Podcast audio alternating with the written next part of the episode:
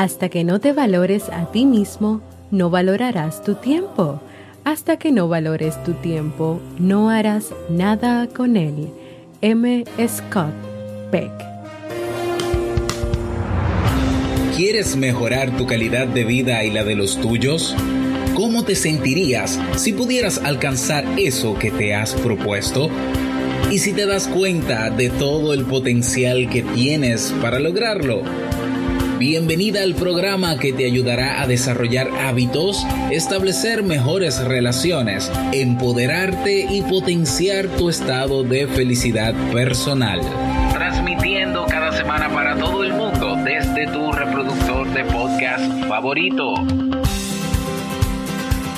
Y ahora contigo, tu anfitriona Jamie Febles, psicóloga, escritora, madre y emprendedora quien te acompañará en este recorrido hacia tu desarrollo personal y hacia el logro de tus sueños. Esto es Vivir en Armonía.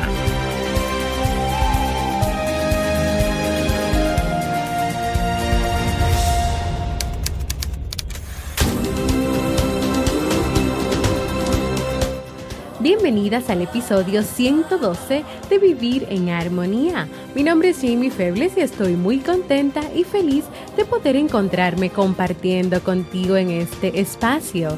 En el día de hoy estaremos compartiendo el tema Tu reflejo, tu autoestima, así como el libro para este mes de enero.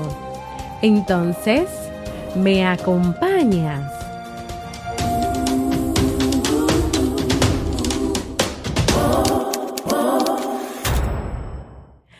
Bienvenidas y bienvenidos una vez más a este espacio, tu espacio, vivir en armonía. Súper contenta de estar aquí nuevamente con ustedes. Así como les mencioné en la introducción, hoy estaremos compartiendo y hablando sobre tu reflejo, tu autoestima, esperando que este tema sea de mucho provecho para ustedes. Pero antes de comenzar e ir directamente al tema, voy a compartir con ustedes esta pequeña historia llamada La Rosa Blanca.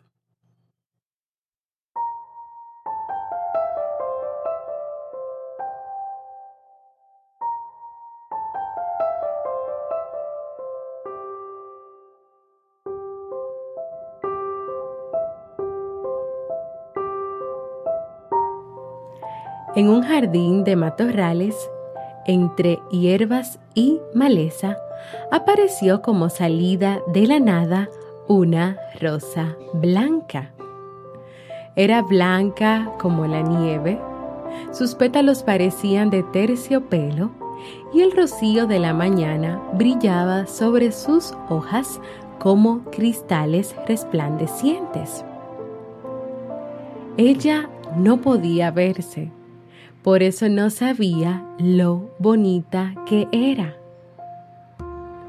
Por ella pasó los pocos días que fue flor hasta que empezó a marchitarse sin saber que a su alrededor todos estaban pendientes de ella y de su perfección.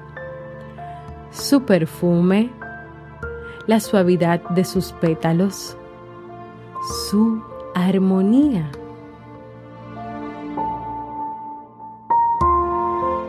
No se daba cuenta de que todo el que la veía tenía elogios hacia ella. Las malas hierbas que la envolvían estaban fascinadas con su belleza y vivían hechizadas por su aroma y elegancia. Un día de mucho sol y calor, una muchacha paseaba por el jardín pensando cuántas cosas bonitas nos regala la Madre Tierra.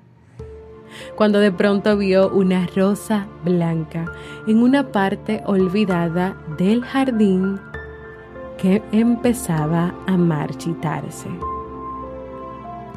Hace días que no llueve, pensó.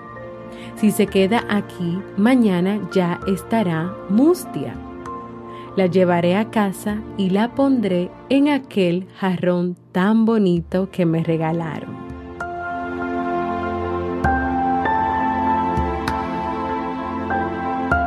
Y así lo hizo. Con todo su amor puso la rosa marchita en agua, en un lindo jarrón de cristal de colores y lo acercó a la ventana. La dejaré aquí, pensó, porque así le llegará la luz del sol. Lo que la joven no sabía es que su reflejo en la ventana mostraba a la rosa un retrato de ella misma que jamás había llegado a conocer. ¿Esta soy yo? pensó. Poco a poco sus hojas inclinadas hacia el suelo se fueron enderezando y miraban de nuevo hacia el sol. Y así, lentamente, fue recuperando su estilizada silueta. Cuando ya estuvo totalmente restablecida, vio, mirándose al cristal, que era una hermosa flor y pensó, vaya, hasta ahora no me he dado cuenta de quién era. ¿Cómo he podido estar tan ciega? La rosa descubrió que había pasado sus días sin apreciar su belleza, sin mirarse bien a sí misma para saber quién era en realidad. Si quieres saber quién eres de verdad, Olvida lo que ves a tu alrededor y mira siempre tu corazón. Rosa María Roe.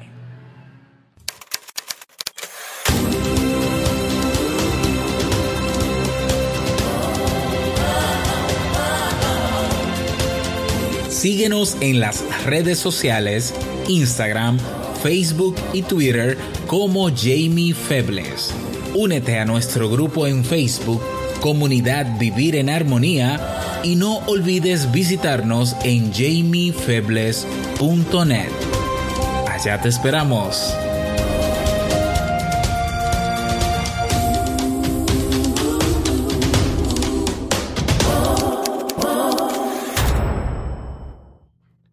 Y así pues terminé de compartirles la primera parte de este tema, que es esta bella historia de Rosa María Roe, la rosa blanca, de la cual yo no voy a explicar nada, porque yo sé que tú te, llegará tu mensaje, el que es directo y especialmente para ti, pero recuerda que todos somos esa rosa blanca, así que vamos a trabajar en encontrar todas esas cosas maravillosas que verdaderamente tenemos. Vamos a mirarnos al espejo para, si todavía no lo sabes y no te has dado cuenta, veas lo maravillosa o lo maravilloso que eres. Y siguiendo ahora con nuestro tema, si te hago la pregunta, ¿quién dirías tú que es tu peor enemigo o tu peor enemiga? En 2014, el profesor Hal Hirschfield, Dios mío, qué nombre más complicado, un reputado psicólogo de la Universidad de UCLA, hizo esta pregunta a un millar de personas. Y te cuento que la mitad de ellas coincidió en la siguiente respuesta. Yo mismo. Es decir, ¿quién es tu peor enemigo? Tú mismo, tú misma. Hoy quiero compartir una reflexión de Paul Navarro sobre la autoestima. Sin autoestima, nuestros temores nos encierran en, ¿sabes en qué lugar? Pues en la zona de confort. Nos castigan, nos impiden luchar por lo que realmente tú quieres hacer y tú quieres lograr. Pero también tenemos a los medios de comunicación y las redes sociales que no ayudan porque siempre están situándonos en comparaciones constantes con los demás.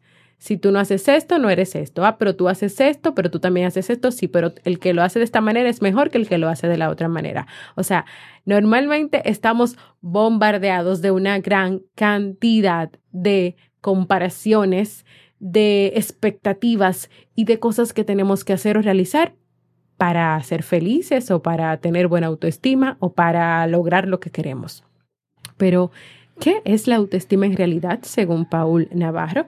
Pues la autoestima es la manera en que tú te juzgas y te evalúas. Dicho de otra forma, es como tú te sientes contigo misma o contigo mismo. Consiste en todo el conjunto también de creencias, valoraciones, pensamientos que tienes sobre ti y que tú has ido creando a partir de las experiencias de tu vida. Además, también la autoestima tiene varias funciones psicológicas, aunque a veces la autoestima provoca justo lo contrario. ¿Cuáles son algunas de esas funciones?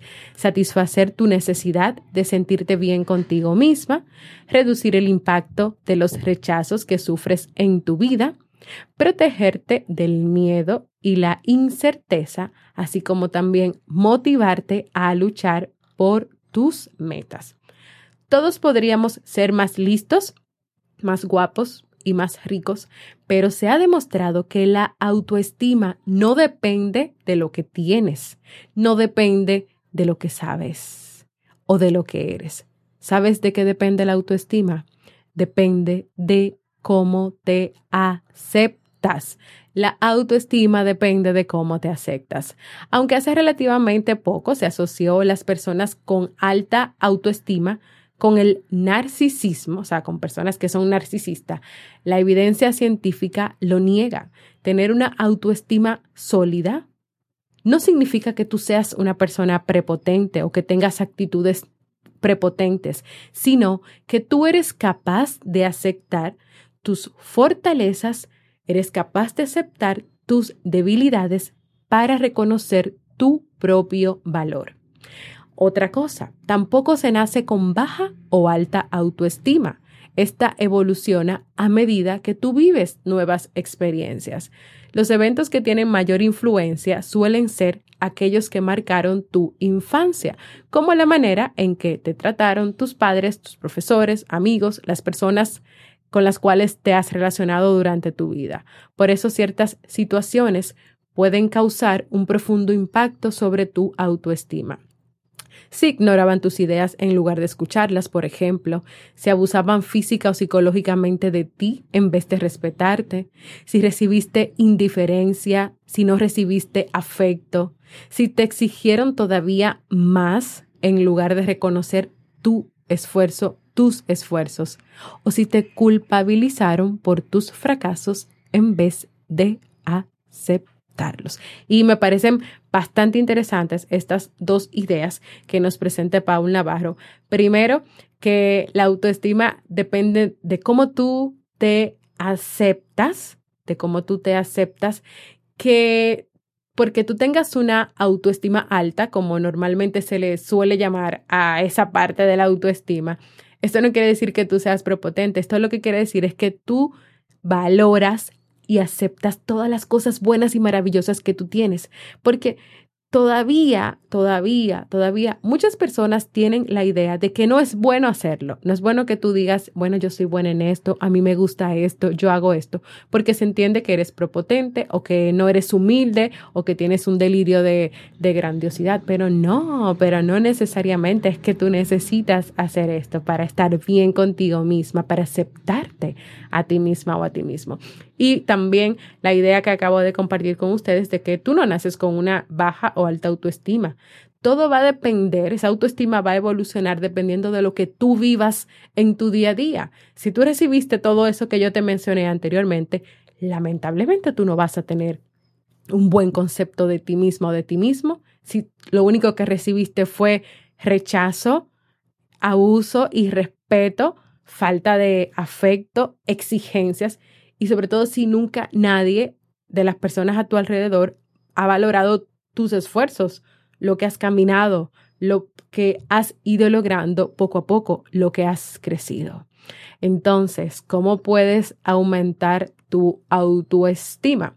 Y te voy a compartir, son una serie de, claves, de y avaladas científicamente, pero yo te voy a compartir solamente en el día de hoy tres y más adelante podemos hablar todavía aún más sobre este tema de la autoestima. Te voy a compartir esas tres y luego me comentas si te identificas con alguna de ellas, si es diferente a lo que normalmente se comenta sobre la autoestima. La primera es que te dediques, y esto hay algunas cositas que obviamente las agrego yo, dedica tiempo a buscar, a encontrar el origen de tu baja autoestima.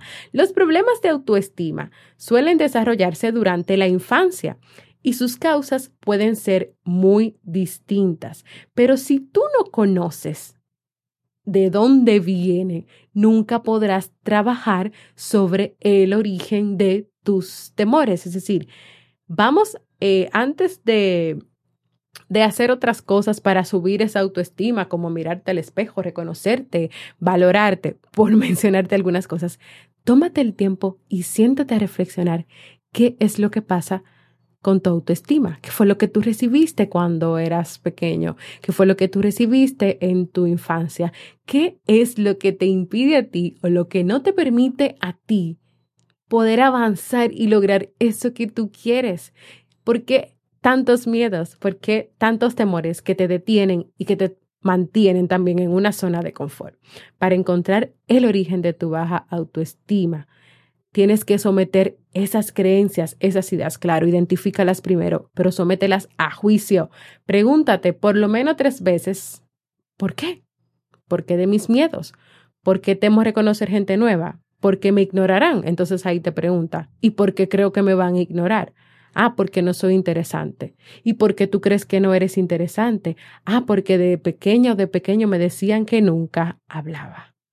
Vamos a cuestionar esas creencias, vamos a someter a juicio todas esas ideas que tenemos y vamos a comenzar a trabajar en encontrar el origen para poder así seguir dando pasos para aumentar esa autoestima y potenciarla. Número dos, intenta aunque sepas que vas a fracasar. ¿Qué quiere decir esto? Ahora que tú estás conociendo el origen de tu baja autoestima, entonces a compartir contigo ahora claves para que tú puedas aumentar esa confianza en ti misma. Pero sabes qué, aunque todo lo que tú leas a continuación de este autor fuera falso o no, y no hubiera demostrado ninguna eficacia, ponerlo en práctica te hará sentir mejor. ¿Y qué es lo que yo quiero decir con todo esto? Es que el motivo es que se ha demostrado que el principal enemigo de nuestra autoestima es sencillamente no hacer nada. No hacer nada. No hacer nada. Cuando uno se siente amenazado o tú te sientes amenazada, pues el instinto es buscar vías de escape, porque creemos que así reduciremos nuestra ansiedad. Por eso, cuando sientas miedo o desánimo, en lugar de enfrentarte directamente a eso, tú intentas esquivarlo. O dime que no es verdad que te pasa así. O sea, hay una amenaza, vamos a vamos a esquivarla, vamos a echarla a un lado o vamos a cambiar de camino. Y es lógico, en el momento en que tú decides evitar lo que te preocupa, notas una sensación inmediata de alivio. El problema es que esa conducta puede terminar convirtiéndose en un hábito. Imagínate que se, convierta, en un hábito. Entonces vas a estar todo el tiempo esquivando todo lo que venga y no habrá un momento para hacer algo para enfrentarlo. La buena noticia es que la ciencia ha comprobado que la autoestima no depende de lo que resulta de tus actos. Depende simplemente de que tú actúes, de que tú tomes acción. Aumenta cuando te enfrentas a las circunstancias y disminuye cuando las evitas. Así de sencillo. Tu autoestima aumenta cuando tú te enfrentas a las circunstancias y disminuye cuando las evitas, cuando no actúas. Entonces, esta recomendación o clave número dos, inténtalo inténtalo, aunque tú creas que vas a fracasar, aunque tú sepas que vas a fracasar, pero haz algo y no te quedes ahí esperando. Y número tres, y no menos importante, sustituye tus objetivos por valores. Entonces, ¿qué nos presenta este autor aquí? que recuerdes y que no olvides que a veces nos establecemos tantos objetivos y muy grandes objetivos que muchas veces son tan altos y tan irreales que son, eh, que pueden ser sinónimo de frustraciones y de que incluso tú pierdas el contacto con la realidad. Pero entonces te preguntarás, ¿y qué hago yo si no tengo objetivos en mi vida? ¿Cómo voy a tomar decisiones? ¿Cómo voy a encontrar la motivación para enfrentarme a los retos que la vida me presente? Bueno, pues tú necesitas algo sólido, algo que te permita seguir adelante cuando te sientas cansada, ansiosa, deprimida, desanimada, algo tan poderoso que te motive a salir de tu zona de confort para exponerte a aquello que temes. ¿Y sabes qué es eso? Tus valores. Guíate por tus valores. Los valores son nuestra definición más fundamental, son nuestra hoja de ruta, nos marcan la dirección cuando creemos que nos estamos perdiendo y nos dan energía para seguir luchando. Imagínate que estuvieras entrenando porque quieres hacer un maratón y porque quieres cumplir y lograr ese maratón. Tus valores probablemente serán el esfuerzo, la perseverancia, la superación personal y la capacidad de sacrificio, ¿cierto? Pues hasta aquí sí hemos llegado ya al final de este tema de hoy, esperando que como siempre pues sea de mucho provecho si te identificas con algunas partes de la que he comentado, de lo que he compartido contigo, que puedas hacérmelo saber. Espero que te haya aportado algo nuevo y diferente sobre cómo tú puedes potenciar aún más tu autoestima, teniendo en cuenta que es importante que identifiques qué es lo que no te permite avanzar y que después que lo identifiques, te lances y des los pasos a lograr aquellas cosas que quieres lograr, que me imagino que una de ellas obviamente es aumentar tu autoestima, tener más confianza en ti misma, reconocerte y valorarte tal y como eres. Quiero invitarte a que compartas conmigo si te ha gustado el tema de hoy, la historia, con qué te has identificado. Puedes hacerlo de manera oral, escrita, eh, como tú lo desees, en jamiefebles.net barra mensaje de voz o en cualquiera de mis redes sociales o en la comunidad de Vivir en Armonía. Y ahora sí, pasamos al segmento Un libro para vivir.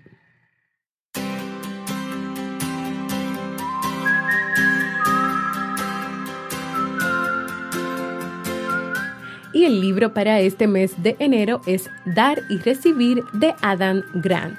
Dicen que la gente de éxito tiene tres cosas en común, motivación, capacidad y oportunidad. Si queremos alcanzar el éxito, necesitaremos además trabajo, talento y suerte. Pero sin embargo, hay un cuarto ingrediente, un ingrediente crítico que a menudo pasa desapercibido. El éxito depende en gran parte de cómo interactuamos con los demás. En este libro el autor nos ayudará a cómo descubrir la clave del éxito, además de cambiar nuestra percepción sobre el triunfo y el fracaso. Si quieres descubrir conmigo sobre cómo ayudar a los demás nos conduce al éxito, acompáñame a leer este libro.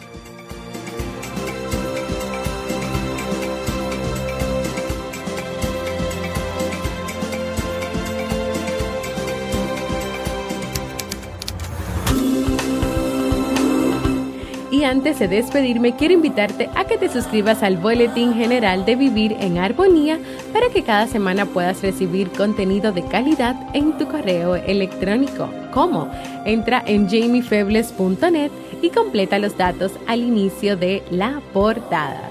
También quiero invitarte a que compartas este y todos los episodios que desees con tus amigos, familiares, compañeros de trabajo, en fin, con todo el que creas que este contenido pueda aportar armonía a su vida. También quiero invitarte a formar parte de nuestra comunidad cerrada de Facebook de Vivir en Armonía, donde recibirás cada día motivaciones, un espacio para que puedas expresarte y donde también le damos seguimiento a los libros que leemos cada mes. Y si todavía no lo has hecho, a que te suscribas a cualquier plataforma para podcast como Evox, iTunes y así recibas directamente la notificación de los nuevos episodios. Y también puedes dejarme por ahí tus comentarios y valoraciones positivas. Gracias por escucharme. Para mí ha sido un honor y un placer compartir contigo. Y nos escuchamos el próximo jueves en un nuevo episodio de Vivir en Armonía.